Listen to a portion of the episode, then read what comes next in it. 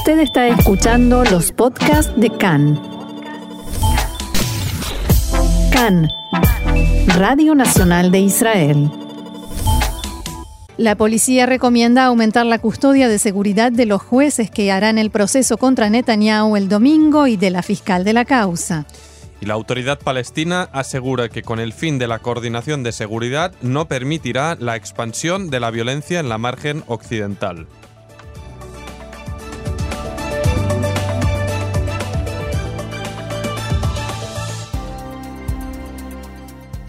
Vamos entonces al desarrollo de la información. Autoridades policiales recomendaron en las últimas horas a la Dirección de Tribunales del Ministerio de Justicia que refuercen la custodia de los jueces que juzgarán al primer ministro Benjamin Netanyahu. Fuentes del ministerio dijeron que el tribunal aprobará la ampliación de la custodia y las medidas de seguridad y que al parecer también la fiscal de la causa, Liat Benari, tendrá custodia a partir de ahora.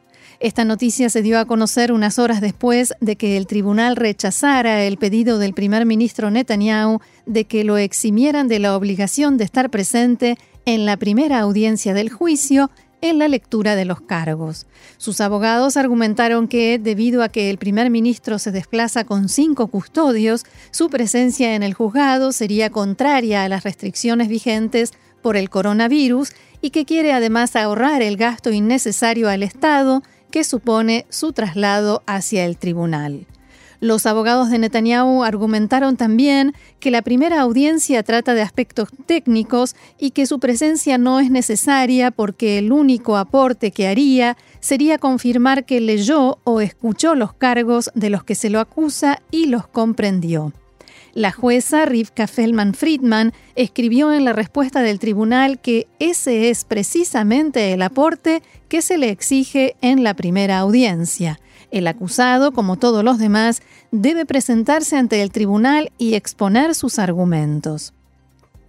A partir de esta decisión, activistas de derecha están organizando una manifestación que llevarán a cabo el domingo frente al Tribunal de Distrito de Jerusalén cuando se inicie el juicio contra Netanyahu. Según los organizadores, el grupo que convoca esta protesta está compuesto por agrupaciones del Likud y de fuera del partido identificadas con la derecha. En el comunicado de convocatoria escribieron, llamamos a todo aquel a quien le importa el bienestar del país y del pueblo a estar con nosotros. La historia no nos perdonará si abandonamos al líder elegido. Y el ministro a cargo del enlace entre el gobierno y la Knesset, David Amsalem, se refirió esta mañana en declaraciones a Radio Galei al asesor letrado del gobierno y las grabaciones de la conocida como causa Harpas. Dijo, en base a lo que hemos escuchado, no hay desacuerdo alguno en que supuestamente Mandelblit es un delincuente. Hay que verificar qué sucede aquí. Bien, y ahora que mencionas la causa Arpaz, es una causa judicial muy complicada, muy compleja, que comenzó en el año 2010 eh, y que trata sobre toda esa causa tan compleja y tan extensa y que involucró a tanta gente tiene que ver con un papel, un documento de eh, dos páginas que al principio se conocía como Mismach Galant, el documento Galant, porque eh, era una serie de instrucciones para cuando se estaba por definir quién iba a ser el próximo comandante en jefe de Tzal, para em, promocionar una imagen positiva del candidato a Ramatkala, comandante en jefe del ejército, entonces Joab Gallant, eh, difamando a los otros candidatos. Ese documento se creía que lo había escrito el, el propio Gallant porque era en su favor, pero después se supo que era falsificado y que quien lo había falsificado era un un oficial de nombre Boaz Arpaz. Lo estoy haciendo muy cortito, muy simple. Entre todos los involucrados en esa causa estaba el entonces ministro de Defensa, Eud Barak, y el eh, comandante en jefe del ejército, Gaby Ashkenazi, hoy eh, ministro de Relaciones Exteriores. Eh, Abihai Mandelblit era el fiscal militar en ese momento. Entonces, lo que están diciendo ahora principalmente desde el Likud es que en las escuchas telefónicas que se hicieron en el marco de esa causa hay una conversación entre Ashkenazi y Mandelblit en la que Mandelblit le cuenta detalles sobre la investigación y sobre la causa siendo que Gaby Ashkenazi fue uno de los investigados. Lo que dicen quienes están a favor de Mandelblit, y la verdad es que lo que dicen las actas también, es que esa conversación tuvo lugar antes de que Gaby Ashkenazi fuera investigado. Con lo cual, Mandelblit, que era el fiscal militar, no solo que podía informarlo de la causa, sino que tenía obligación, porque Ashkenazi era su jefe. Y muchas otras cosas, pero lo que sí hay que decir es que eh, la causa se cerró respecto de varias personas, incluido Gaby Ashkenazi, a quien en, durante cuatro años de escuchas secretas no le encontraron ningún indicio de delito. Y hoy Gaby Ashkenazi, ministro de Exteriores en el gobierno, Mandelblit fue nominado como asesor letrado del gobierno mm, por la cercanía con Netanyahu en el pasado. y hoy Amsalem, eh, aliado de Netanyahu obviamente, le está diciendo en público en la radio Galei Tzal que Mandelblit es un delincuente. Siendo eh, que esta causa ya existía y ya se había terminado cuando eh, Netanyahu insistió y peleó para nombrar a Mandelblit como asesor letrado del gobierno. Constelación. Sí, que hay ahí. Ese, es, ese es el contexto. Y el actual ministro de Justicia, Avi Nissenkorn, de Cajón Laván, de Azul y Blanco, reaccionó a estos comentarios y escribió en su cuenta de Twitter. Vuelvo a aclarar, una vez más, tengo plena confianza en el asesor letrado del gobierno. Los ministros del gobierno pueden expresar críticas profesionales, pero los ataques desenfrenados constituyen el cruce de una línea roja. El parlamentario Shlomo Karay del Likud defendió en otro tuit la postura de Amsalem y escribió: El cruce de una línea roja es un asesor letrado del gobierno que se esconde detrás de un muro de prohibiciones de difusión que Nissenkorn prometió continuar. Continuaremos recordándole este hecho a la gente hasta que Mandelblit apoye la libertad de información también cuando tiene que ver con él y que pida que se levante el secreto de sumario o se vaya a su casa. Respecto a aquella causa, porque hay partes de la causa que no se pueden difundir y el abogado Nabot Talzur, que formó parte en el pasado del equipo de abogados defensores de Netanyahu, dijo esta mañana que la Fiscalía no tendría que haberse opuesto al pedido de Netanyahu de no estar presente en la audiencia del próximo domingo, ya que eso no constituye una verdadera violación del principio de igualdad ante la ley. Al mismo tiempo, Teltsur repudió los ataques y amenazas contra autoridades del Poder Judicial, jueces, fiscales y el propio asesor letrado, y expresó su deseo de que esto cambie. Abro comillas, ese es el nivel de las llamas que han encendido y no hay un adulto responsable que le ponga fin, señaló Teltsur. Estoy a favor de la crítica, dijo, pero no hay ninguna relación entre la crítica legítima y la violencia verbal, expresó el ex abogado de Netanyahu y aseguró que este fenómeno no se limita a un sector, sino que es una escalada que comenzó hace tiempo, también en las manifestaciones frente a la casa del asesor letrado y frente a la Knesset. Yo espero del primer ministro y las autoridades del Estado que se expresen claramente en defensa de sus funcionarios y contra la violencia. Y otra de las informaciones de titulares, y es que según informó esta mañana el directorio, directorio nacional de cyber, de cyber, se han recibido múltiples ataques simultáneos durante la mañana sobre varias páginas web israelíes. Khan informó que la situación se estaba tratando, se está desarrollando, por tanto, esta noticia en redes sociales mientras se compartieron capturas de pantalla con el eslogan Estén atentos para una gran sorpresa, escritos en hebreo y inglés. Por ahora no hay indicios de quién podría estar detrás del ataque en la red. Minutos después de que se publicara el mensaje, ya empezaron a salir otros eh, lemas como la cuenta atrás para la destrucción de Israel empezó. Al parecer, una vulnerabilidad en la plataforma WordPress facilitó el ataque cibernético. Las autoridades locales de Mitzpe Ramón o Ramat Asharon están entre las afectadas, así como la cadena alimenticia Cofix, United Atzala y otras organizaciones. Agencias de seguridad israelíes han estado preparándose para un potencial ataque iraní en respuesta a una acción atribuida a Israel que logró paralizar la operativa de un puerto de mercancías al sur de Irán hace dos semanas. Según se publicó, el ciberataque israelí llegó en respuesta al intento iraní de sabotear el sistema nacional de aguas en Israel. Y a esta hora ya hay un eh, video eh, puesto también en, este, en el marco de este ciberataque que se dice que proviene de Irán, donde se ve teóricamente Tel Aviv en llamas. No sé si se refieren a la ola de calor que estamos viviendo o un... No se alejan de la realidad. ¿eh? Así es.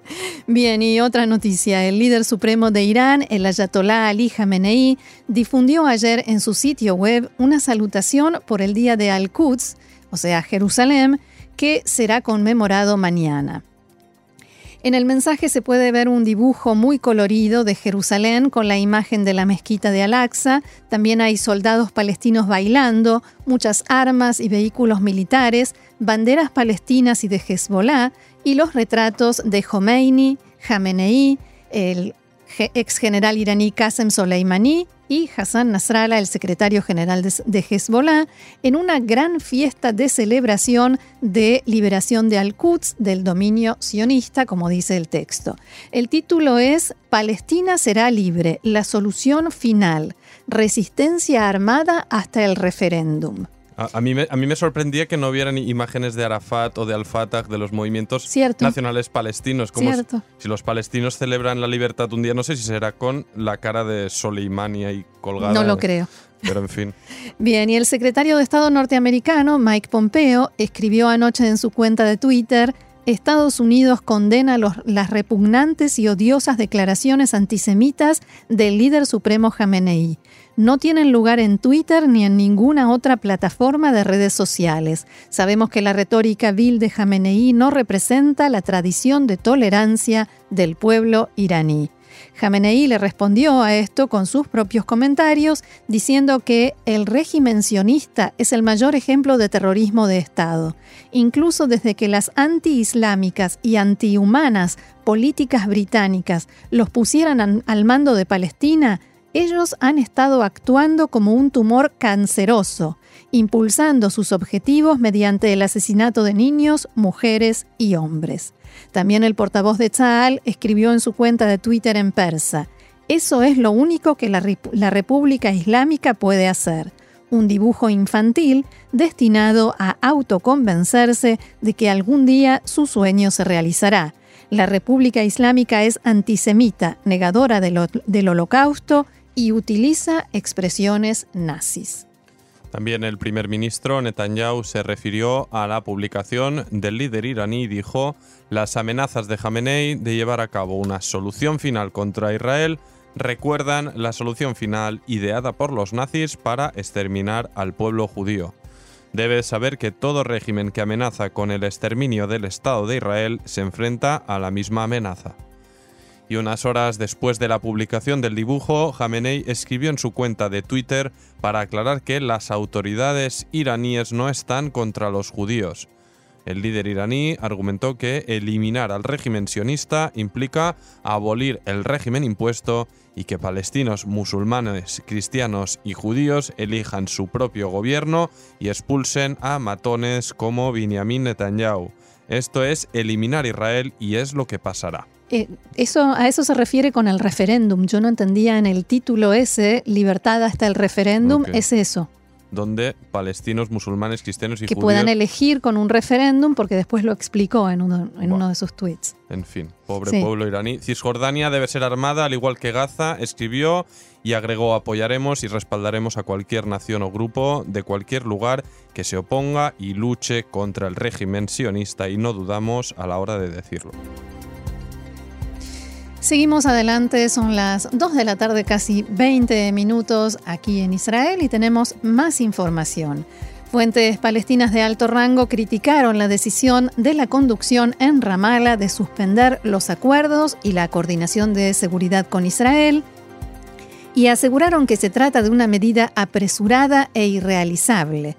Nos vinculamos a Israel tan fuertemente que ahora ya no se puede cortar ese vínculo, dijeron. Sin coordinación con Israel, los palestinos no podrán ingresar ni una aguja dentro de los territorios, ni siquiera tendremos leche, productos básicos, declararon las fuentes al servicio de noticias de Cannes. El primer ministro palestino, Muhammad Shtaye, ordenó en las últimas horas a sus ministros que actúen de inmediato para llevar a la práctica la decisión de congelar los acuerdos firmados por la autoridad palestina con Israel y con Estados Unidos. El enviado de la ONU para Medio Oriente, Nikolai Mladenov, tiene planeado reunirse hoy con Ashtaye para conocer más detalles sobre el alcance de la medida y sus consecuencias. Fuentes palestinas informaron a Cannes que la autoridad palestina comunicó en un mensaje oficial al gobierno de Israel que no permitirá la expansión de la violencia en la margen occidental incluso a partir de la suspensión de la coordinación de seguridad. Las fuentes dijeron también que, la, que la autoridad palestina comunicó por los canales formales la decisión de congelar esa coordinación en todos los niveles y estamentos y países europeos que forman parte del Consejo de Seguridad llaman a Israel enérgicamente a abstenerse de toda decisión unilateral que lleve a la anexión de territorio palestino y advierten que ello sería una violación de la ley internacional. En un comunicado conjunto que emitieron Alemania, Bélgica, Francia, Estonia y Polonia, estos países señalan su profunda preocupación por la propuesta israelí de anexar partes del territorio palestino, tal como lo detalló el primer ministro Netanyahu en el acto de asunción de los ministros del nuevo gobierno esta semana y tal como se plasmó en los acuerdos para la formación de coalición. Los países firmantes advirtieron también que no reconocerán cambios respecto de las fronteras de 1967 a menos que tanto israelíes como palestinos estén de acuerdo. Y en política, los partidos Israel Beitenu y Yamina acordaron cooperar en la oposición, especialmente en temas ideológicos que son importantes para ambos. Esta colaboración tiene por objeto frenar iniciativas de la lista árabe unificada, que también forma parte de la oposición. Yemina e Israel Beitenu suman 12 escaños, mientras que la lista unificada tiene 15. Otro objetivo de esta unión es presentar propuestas e iniciativas destinadas a lo que ellos denominan como poner en, evidencia al Likud respecto de temas ideológicos relacionados con los asentamientos en Judea y Samaria y la situación de seguridad en el sur del país. Además, con esta suma de escaños, los dos partidos intentan hacer que la bancada de Yeshatid deba tenerlos en cuenta como una fuerza conjunta de peso y no solamente a la lista unificada por su tamaño. La primera acción que tomarán estas dos bancadas será exigir la titularidad de una de las comisiones de la Knesset que le corresponden a la oposición. El parlamentario Oded Forer de Israel Beiteinu declaró a Khan, Ayelet Shaked de Yemina y yo actuamos en total coordinación para tratar de recibir en forma conjunta la dirección de una de las comisiones de la Knesset. Así también será cuando presentemos los proyectos de ley de aplicación de la soberanía israelí del partido Israel Beiteinu. Está claro que esta coordinación entre nosotros no incluirá los asuntos de religión y Estado en los cuales no estamos de acuerdo. Y ayer los partidos de oposición lograron impedir que se conformaran también las comisiones de la Knesset y que sometieran a votación la ley noruega, ya que recibieron la propuesta de hacerse cargo de la Comisión de Lucha contra las Drogas y la rechazaron. Por ley, la oposición está a cargo de la Comisión de Control del Estado. Además, esa comisión, la coalición dejó a cargo de la oposición las comisiones de estatus de la mujer y de lucha contra la violencia en las ciudades árabes israelíes. La Comisión de Control del Estado estará a cargo de un parlamentario de Yeshatit. La de la lucha contra la violencia en ciudades árabes israelíes la dirigirá un legislador de la lista árabe. En las otras dos, al parecer, se establecerá rotación en el cargo de presidente de la comisión entre los demás partidos de la oposición. El ejército israelí investiga un intento de atentado que se produjo en la tarde de ayer en la zona de Jawara, en Samaria. Testigos relataron que un terrorista apuntó con su arma hacia un automóvil de patente israelí que circulaba por la calle central de la aldea. El conductor salió del automóvil para perseguir al atacante e hizo disparos al aire con su arma personal. No hubo heridos ni víctimas y el sospechoso huyó. El servicio de noticias de Cannes dio a conocer una grabación en la que se puede escuchar a un joven de 14 años que estaba dentro del vehículo cuando llamó a la central de seguridad de la zona para informar sobre el intento de atentado. Y respecto al coronavirus, son 279 los fallecidos por el coronavirus en Israel, uno más que ayer. En la última jornada fueron diagnosticados 11 enfermos más y 70 personas se recuperaron. En este momento hay en total 2.800 enfermos en Israel. Y en el mundo un número récord de contagiados de corona en un día, más de 106.000, según informó esta madrugada la Organización Mundial de la Salud en Ginebra. Según su director, Tedros Web Breisus, creo que lo dije bien por ahí. Estos datos, Solo él sabe. estos datos corresponden al día martes y son los últimos disponibles. El número total de infectados en el mundo desde el comienzo de la pandemia a fines del año pasado es de casi 5 millones y la cantidad de fallecidos supera los 325.000. Y como era previsible, aquí en Israel la vuelta a clases en todo el país trajo consigo algunos brotes de coronavirus en colegios. Una tercera maestra del colegio Itzhak Navon de Rehovot fue diagnosticada ayer con coronavirus y con ella ya son tres profesionales de la educación y dos alumnos infectados en el mismo colegio. Dos maestras habían sido diagnosticadas la semana pasada, por lo que tanto los dos alumnos como la tercera maestra esta semana están en aislamiento. Asimismo, el hermano de, una de las alumnas contagiadas de esta escuela, que no asiste a este colegio, también fue diagnosticado con COVID-19. Y esto no termina allí porque otra niña de otra escuela en Rehovot, cuyo hermano está en la clase con los dos niños del primer colegio de Litzhak Nabón, también contrajo el virus. El intendente de la ciudad, Rahamim Malul, llamó al Ministerio de Salud a realizar testeos a todos los alumnos del colegio que se encuentran en aislamiento y sus familias en un mensaje publicado anoche. Es muy importante resolver de raíz el problema que representa el peligro de contagio en los colegios. Solo mediante testeos aleatorios en todas las instituciones educativas del país se podrán evitar nuevos casos como el que tuvimos aquí, afirmó Malul. Y mientras los padres de los alumnos del colegio Itzhak Nabón, que fueron puestos en aislamiento, continúan quejándose de la falta de contacto y de instrucciones claras sobre cómo proceder por parte del Ministerio de Salud. Además, en jardines de infantes de Tel Aviv y Bnei decenas de niños y funcionarios fueron puestos en aislamiento después de que un miembro del personal en cada instituto fuera diagnosticado también con el virus.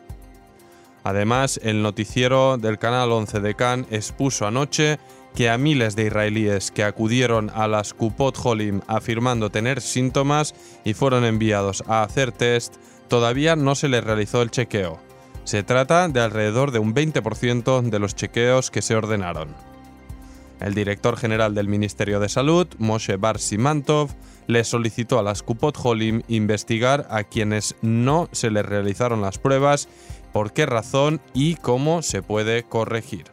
Y en noticias más alentadoras, una investigación realizada por el Ministerio de Salud junto con la Universidad de Tel Aviv y el Instituto de Investigación Biológica reveló que el suministro de plasma de enfermos ya recuperados a enfermos en estado grave reduce la mortalidad del virus en un 30%.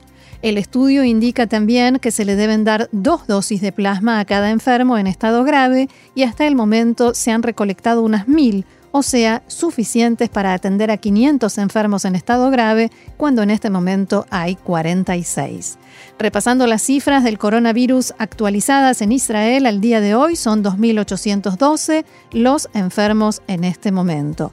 Con la reactivación progresiva de la economía, son cada vez más los trabajadores que volvieron a sus empleos. Desde que comenzó la normalización, unas 148.000 personas volvieron a sus puestos de trabajo, siendo más de 55.000 desde ayer.